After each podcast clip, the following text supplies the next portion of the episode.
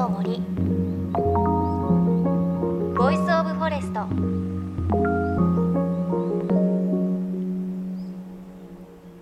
おはようございます。高橋万里恵です。12月に入って今年も残すところあとわずかになってきちゃうのかという感じがしますが今年の皆さんの思い出はどんなことありますか？振り返ってみるとねやっぱりコロナにね振り回されたななんて感じますがそんな中でも私一番の思い出は小笠原諸島に行ってきたことです。以前この番組でもお伝えしましたが小笠原諸島しっかりね PCR 検査を事前に受けて行くことができる場所なんですけれど今回行ったの2回目なんですけれど前回行った時も番組に登場していただいた小笠原在住の写真家マナさんこと野本学さんに今回もご案内していただきました。印象的だったのが夜の小笠原の森で小笠原大コウモリというコウモリがいてすごく生態が面白くてご飯を食べる時はいわゆるコウモリですよね。あの足を木に引っ掛けて反対になって食べるんですがうんちをする時が面白いんですよってマナさん教えてくださってじーっと観察してたらひっくり返ってうんちをすると顔にかかっちゃうじゃないですか。なので万歳をして手を木にかけた状態で足をちょっと上げて 自分にかからないようにうんちをしていてそしたらまた逆さになって食べ始めるっていうねすごく面白い生態でした。その他にもねすっごく綺麗な星空が見える海岸だったり暗い森の中で緑色に光るグリーンペペというキノコを見に行ったり夜のね小笠原の森もねすっごく自然豊かで楽しかったです。いつかねこの番組でぜひ取材に行きたいなとずっと思っています。マナさんいろいろご案内いただいてありがとうございました。さあ JFN38 曲を結んでお送りします。命の森 Voice of Forest。さあ今週もこの番組が毎年関わっている恒例イベント GTF グリーンチャレンジデーの模様をお伝えします。本来ならば東京の新宿御苑の緑の中で開催される本当に気持ちのいいイベントなんですが今回は12月5日6日の2日間すべてがオンライン配信という形での開催です。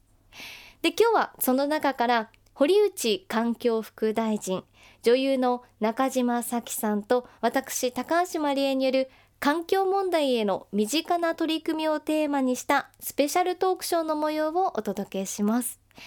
JFN38 局をネットしてお送りします。命の森 Voice of Forest。今日も最後までお付き合いください。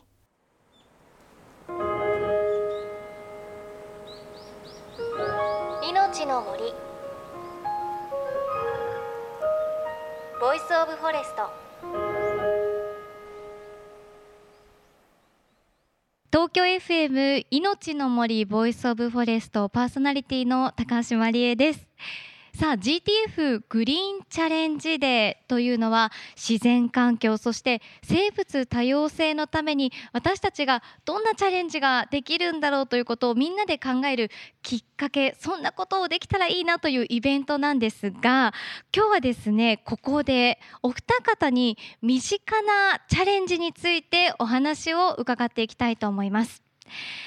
このイベントの共催を務める環境省から堀内環境副大臣。そして女優の中島咲さんです。よろしくお願いします。よろしくお願いします。今日はねいろいろ環境について身近なチャレンジどんなことできるのかお二人にお伺いしていきたいんですが副大臣がこう普段の生活でされているグリーンチャレンジって何かありますか？実は私自身の地元は山梨県にあるんですけれども猛獣といいますかいわゆる害獣が増えてきてしまっている。そういった中でいかにこの猿とかイノシシとか鹿とかそういったものとうまく人間がハーモナイズして暮らしていくか、はい、そういったこともとても大事なことだと思っています。私自身地元の方々のお話を聞いてそれでは猟友会の免許を取ってみよう。勉強させていただいて、はい、あの和なしというものも取らせていただきました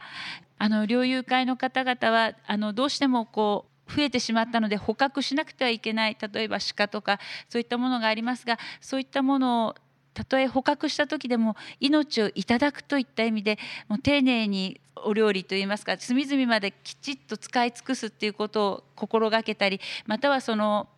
捕獲した動物を丁寧に埋葬するっていった、そういったこの気持ちを持ちながら自分たちの山を守るためのお仕事をなさっているその姿勢を学ぶこともできたなと思っています。この頃は高橋さんや中島さんみたいに若いお嬢さん方もあの結構猟友会にお入りになって山に入られる方も多いので、えー、ぜひチャレンジしてみてください。狩猟女子とかね今言うんですよね楽しそうですよね。楽しそうときましたね。いけそうですか中島さん。私も好奇心旺盛な人間なんでやったことないことはとりあえずやりたいっていうタイプなんで。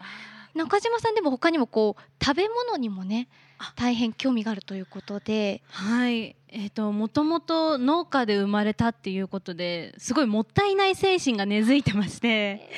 あなんで出荷に出せない野菜を中島家みんなで頂いてるのでもうそもそもそこで出せない野菜があるんだっていうところにもびっくりしてるんですけど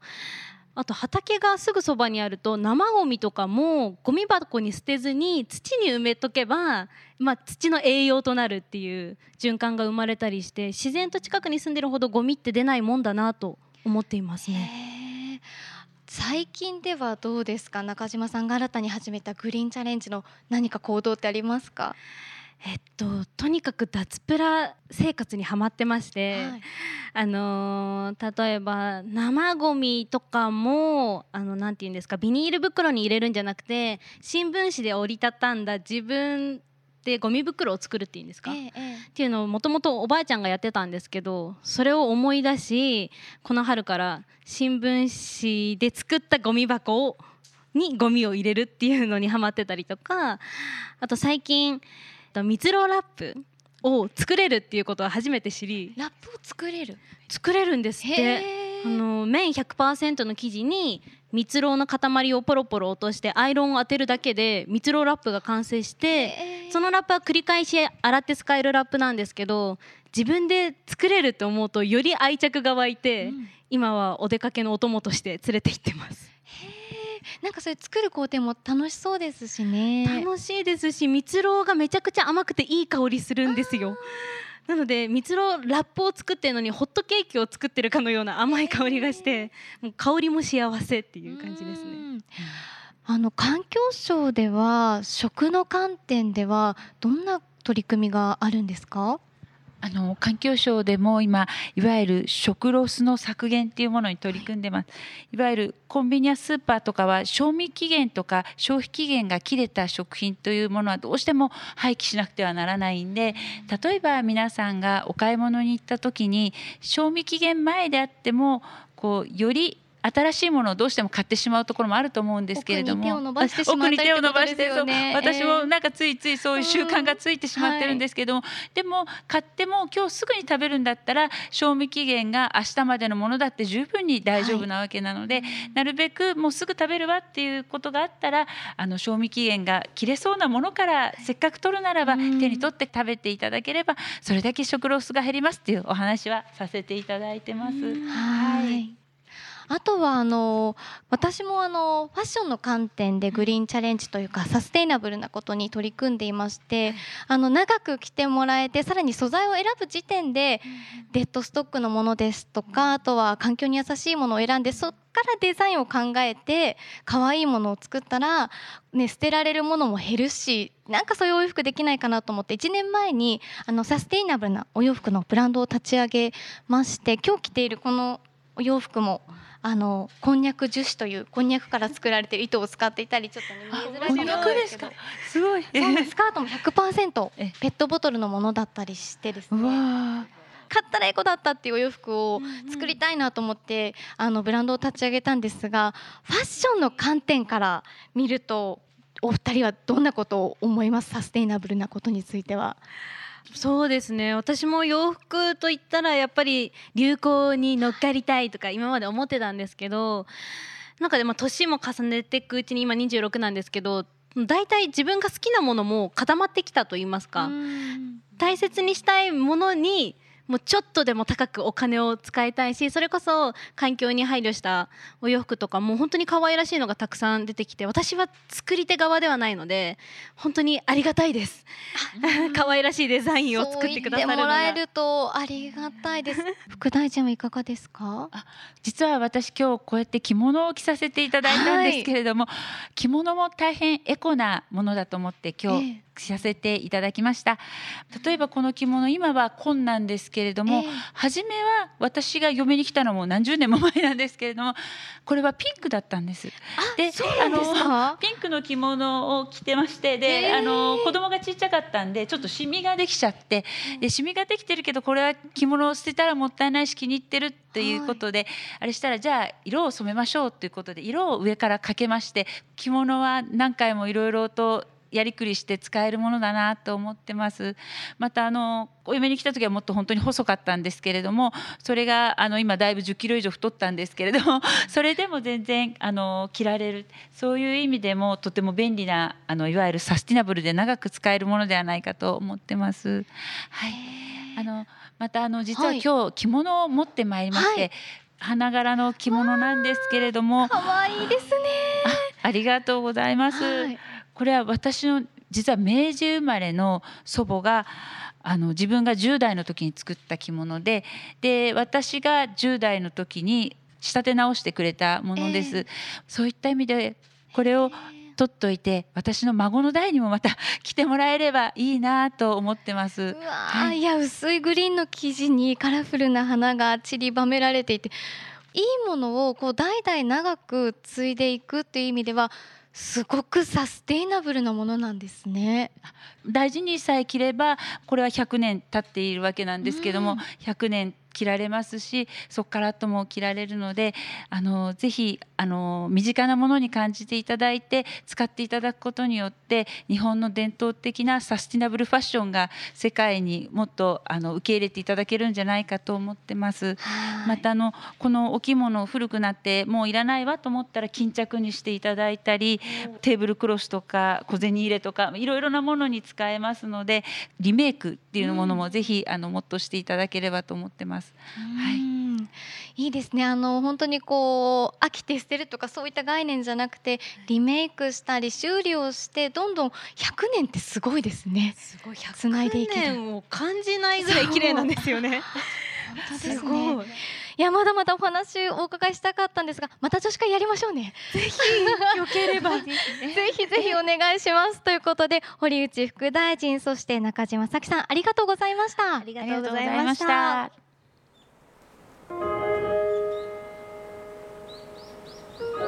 命の森。 Voice of Forest。